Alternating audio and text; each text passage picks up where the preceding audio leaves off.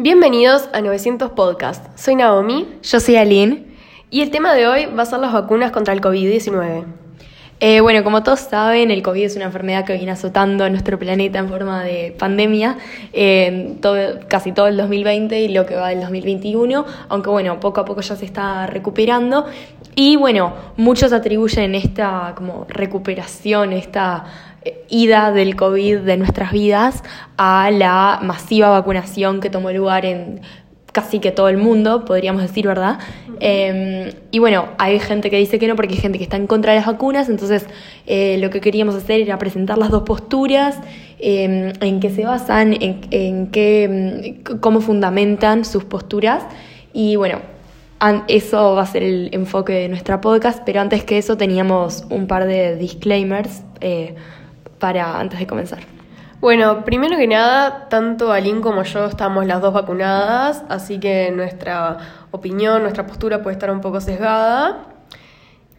Y el segundo es que si bien reconocemos que el vacunarse o no vacunarse o el estar a favor o en contra de las vacunas del COVID, sobre todo, aunque puede llevarse a otro tipo de vacunas, tiene ciertas implicaciones políticas, nosotras no, no estamos in- involucrándonos en ellas cuando nos referimos a los argumentos de una u otra postura, simplemente estamos, o sea, los reconocemos porque existen, pero no queremos implicarlos, implicarnos en eso. Y así sin más, eh, le dejo a Naomi para que presente la postura a favor. Bueno, primero que nada voy a decir algunos argumentos a favor y capaz por ahí vamos discutiendo alguno. Primero que nada, todos los medicamentos tienen su efecto secundario, pueden ser benignos, pueden ser malignos, todos nos tomamos un perifer y todos sabemos que el perifer daña ciertos órganos y lo seguimos consumiendo igual. Segundo, que desde el comienzo de la vacunación los, falle- los fallecimientos en residenciales de ancianos han reducido drásticamente.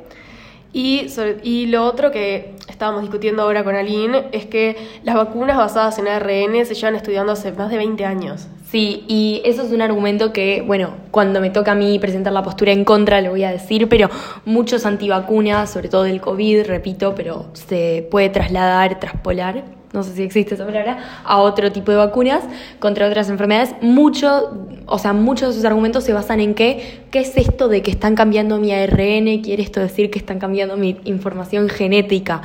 Em, esto es algo nuevo, 5G, etcétera. No creo en esto, no quiero que introduzcan esta cosa maligna a mi cuerpo, eh, sobre todo porque es nuevo y la gente le tiene mucho miedo al- a la innovación así, cambio. al cambio y sobre todo a la innovación cuando es como algo que como que no tuvo tiempo para desarrollarse y piensan que quizás se hizo de forma prematura y pueden haber errores.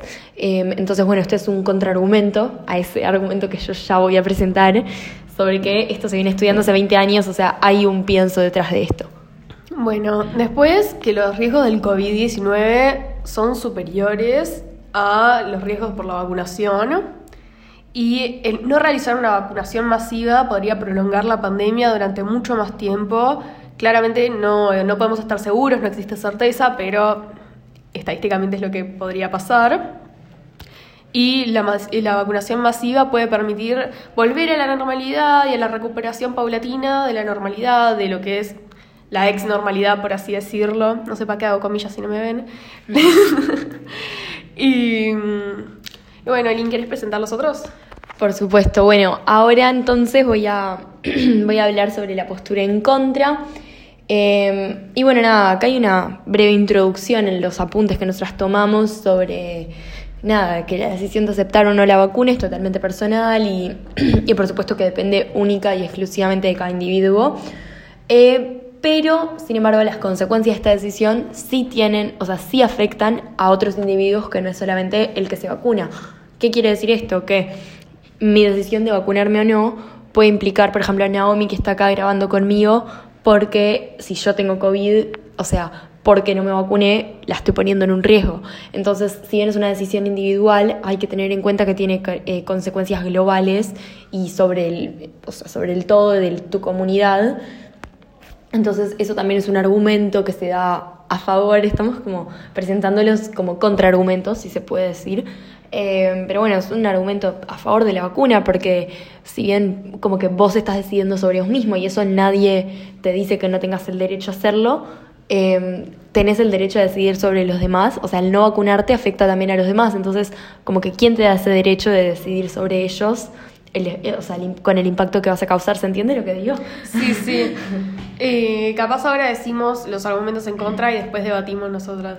Sí, perdón, fue un pensamiento, me fui... Cayó, cayó del cielo y bueno. Me fui de tema, pero mm, bueno, ta- em, un argumento en contra también es que como todavía no existen fármacos específicos para tratar la enfermedad en los hospitales, ¿por qué ya existe una vacuna? O sea, ¿cómo, cómo se pudo desarrollar algo que prevenga y no algo que trate la enfermedad? Que eso, bueno, se debe, yo que sé, supongo que a un desconocimiento de cómo funciona la industria farmacéutica, ¿no?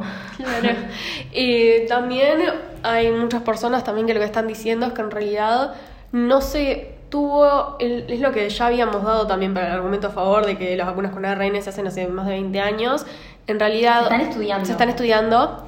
Eh, un argumento que en realidad se usa mucho es que todas las como voy a decir las farmacias, pero todos los laboratorios estaba- estaban como compitiendo para ver quién la sacaba antes la vacuna y también podía como que hacer las cosas a, la- a las apuradas muchas veces se dice que no es la mejor solución.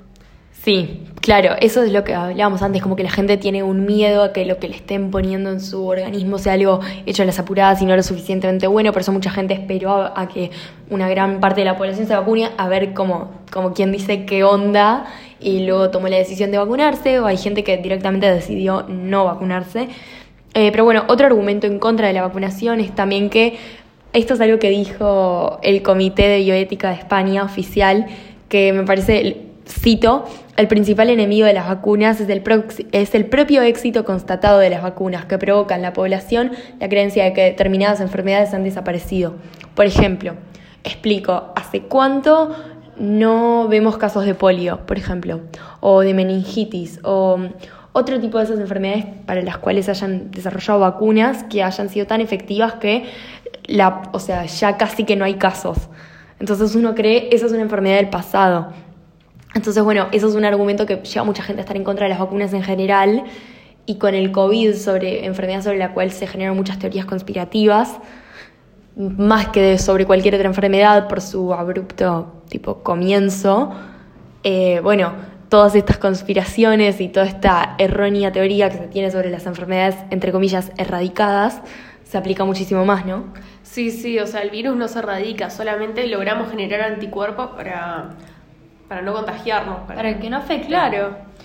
Y bueno, otros dos motivos también, que estos son cosas más puntuales del COVID, no tanto eh, argumentos de la gente antivacunas, son, eh, por ejemplo, con lo que decía Naomi de, de las vacunas que como que se hacen a las apuradas, por decirlo de alguna manera, eh, que mucha gente cree que los casos de trombosis que ocurrieron con la vacuna Janssen, si bien son solo 6 en una población de 6,8 millones de inoculados, eh, resonaron demasiado porque la gente estaba buscando, como quien dice, la quinta pata al gato, ¿verdad?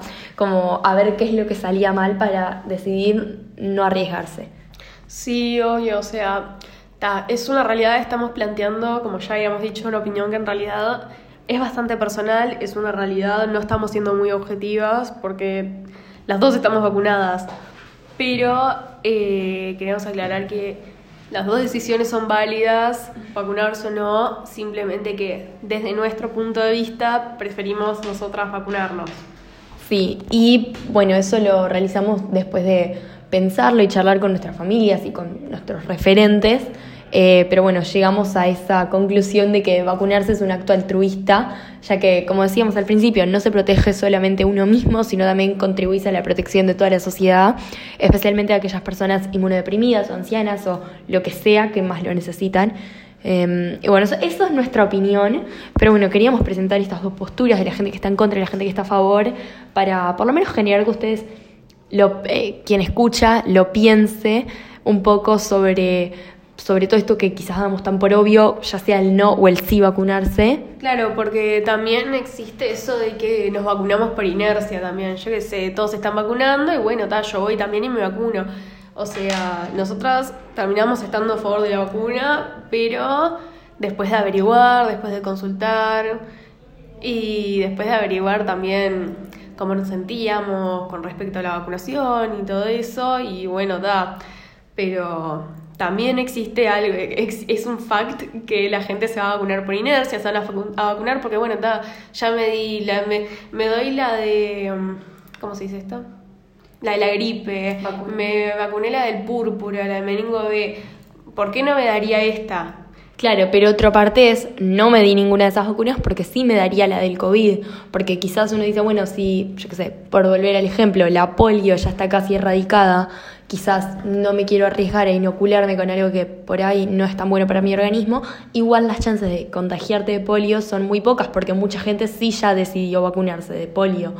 Pero contra el COVID, como nadie estaba vacunado, si todos ahora decidimos que no nos queremos vacunar, el COVID va a seguir existiendo porque está ahora en este momento. Claro, es ese pensamiento también que va mucho con el tapabocas. Igual Sí. que es tipo, ta, pero si todos usan tapabocas, está bien si yo no lo uso, porque en realidad no, no hay forma de contagiarme y ellos no se contagian. Pues, pero ta, o sea, hasta que otros deciden usar tapabocas, y bueno, ta, y si todos se vacunan y yo no me vacuno, no me lo agarro, ni no. No. Y ahora para ponerlo en palabras como más coloquiales, si jugamos a la ley de quién es más vivo, perdemos todos, porque, o sea, si todos decidimos no cuidarnos, entonces eh, nadie se cuida y entonces es todo igual que antes y vuelven los encierros, vuelven todas las cosas que nadie desea que vuelvan. Así que bueno, no sé si Naomi, vos tenés algo más para decir. Eh, que en realidad en los países en los que las vacunaciones se hicieron en masa, como vacunación en rebaño, eh, Inmunidad de rebaño. Inmunidad de rebaño. Ah, bueno, para. Eh, inmunidad de rebaño eh, tuvieron muy buenos, muy buenos resultados.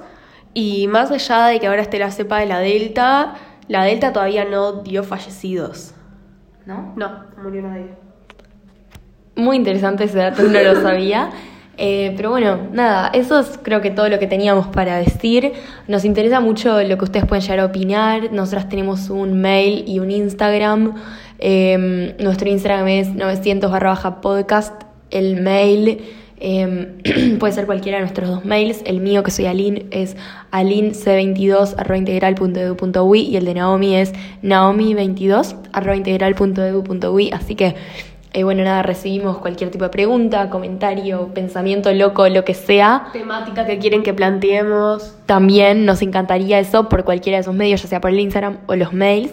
Y bueno, sin más, nos vemos la semana que viene. Muchas gracias por escuchar. Chao. Chao.